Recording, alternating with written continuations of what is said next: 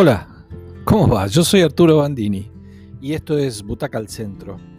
Hay un estreno, una película de Emerald Fennell, em, la directora a quien conocimos bien por A Promising Young Woman el año pasado, que ganó el Oscar a Mejor Guión, y la chica danesa, por ejemplo, Emerald Fennell. La película se llama Saltburn y es una película extraña. ¿eh? En esos dos casos, A, Promising Young Woman y La chica danesa, eh, son dos películas que de alguna manera están centradas, son potentes, eh, medio rebuscadas, eh, sorpresivas, pero están centradas de alguna manera en el universo femenino. En esta no, esta vez nos sorprende con un relato muy inquietante que nos atrapa, pero a la vez nos expulsa, nos repele. ¿De qué va?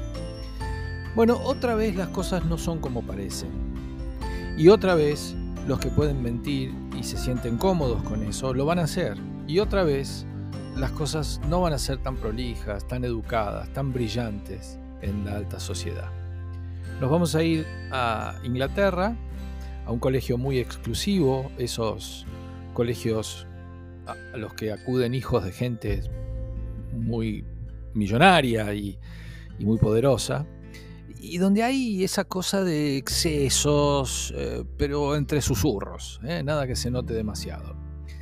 Ahí está el personaje que compone Barry Keoghan. Es un excelente actor al que descubrimos en Los Espíritus de la Isla el año pasado, la maravillosa película irlandesa que estuvo nominada al Oscar, donde hacía de ese personaje el hijo del, del Cana, un tipo eh, medio retrasado, muy bueno. Bueno, acá hace una actuación profundamente inquietante eh, y se va a poner en la piel del personaje principal de esta película, que es Oliver Quick, un estudiante medio nerd becado en la Universidad de Oxford. Ahí es donde nos vamos a centrar. Es un nerd, pero es un nerd peligroso, como vamos a ir viendo. Es un tipo solitario, un tipo complejo, muy poco sociable no le queda otra que juntarse con los desclasados. Quiere, de alguna manera, acercarse a los más populares, digamos, pero, pero no puede. O sea, no puede así, digamos, de manera natural, pero él se las va a ingeniar para hacerlo. Porque las cosas van a cambiar. Y a poco que pasa la película, él se va a arrimar y se hará amigo del más lindo, del más afamado, del más popular. Y a partir de él le va a abrir la puerta a ese nuevo mundo.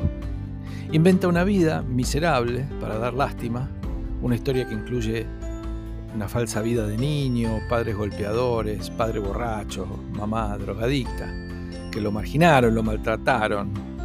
Pone la lástima arriba de la mesa.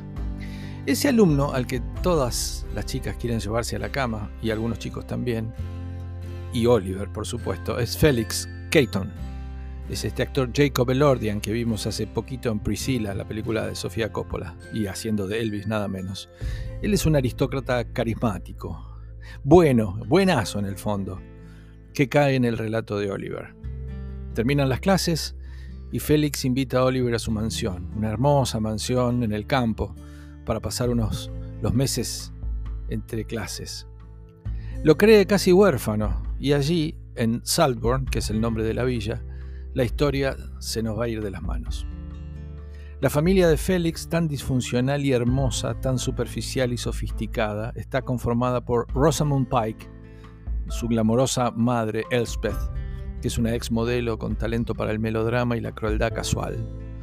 E, el papá es Richard Grant, fabuloso, casi infantil como el padre de Félix, y Sir James, y Alison Oliver, que es Benicia, la hermana. Todos personajes muy, muy, muy interesantes desde el punto de vista de su composición, extraños, eh, zarpados, eh, fabulosamente compuestos, con talento para los vínculos vacíos y foco para lo no importante. Parecen no conmoverse por nada. Oliver va a desplegar ahí sus telarañas, sus artimañas, su extraña seducción. Desarrollará su pasión por Félix, pero a la vez va a seducir a Benicia y a la madre. La película ofrece una suerte de continuación, perdón, si se acuerdan de aquella The Talented Mr. Ripley, Oliver es un gusano que corroe por dentro, que asfixia, casi sin necesidad de moverse, que no se inmuta, que desconcierta y que atrae, y a la vez repele. Todo lo que toca será corrompido, desgajado, secado. La película tiene momentos innecesarios, casi escatológicos, generalmente enfocados y vinculados con las cuestiones sexuales, demasiado retorcidas, lo que a veces nos distrae de lo importante porque son escenas demasiado al límite que nos causan un poquito de, no sé si es cosor, si es la palabra, pero nos incomoda.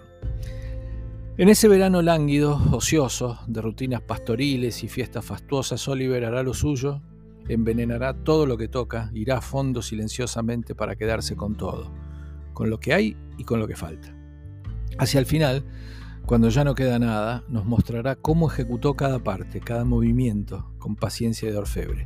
Es una película bastante inquietante, bastante incómoda, que al estar bellamente filmada, al permitirnos espiar por el ojo de la cerradura de la clase muy alta, nos entretiene además, pero enseguida nos vuelve un, un cachetazo a lo que está pasando en la historia, que es horrible por momentos. Es decir, nos distraemos, pero cuando volvemos, la verdad que no está bueno. Está bien actuada, tiene un ritmo parsimonioso que tiene que ver con eso de la alta sociedad, que se va a acelerar por momentos. Es algo zarpada, como dije en algunas escenas. En general es bastante inquietante. Perdón por lo largo, pero es una película para analizar bastante. Y está ahí, ¿eh? en, en siete butacas para Butaca al Centro. Que la disfruten.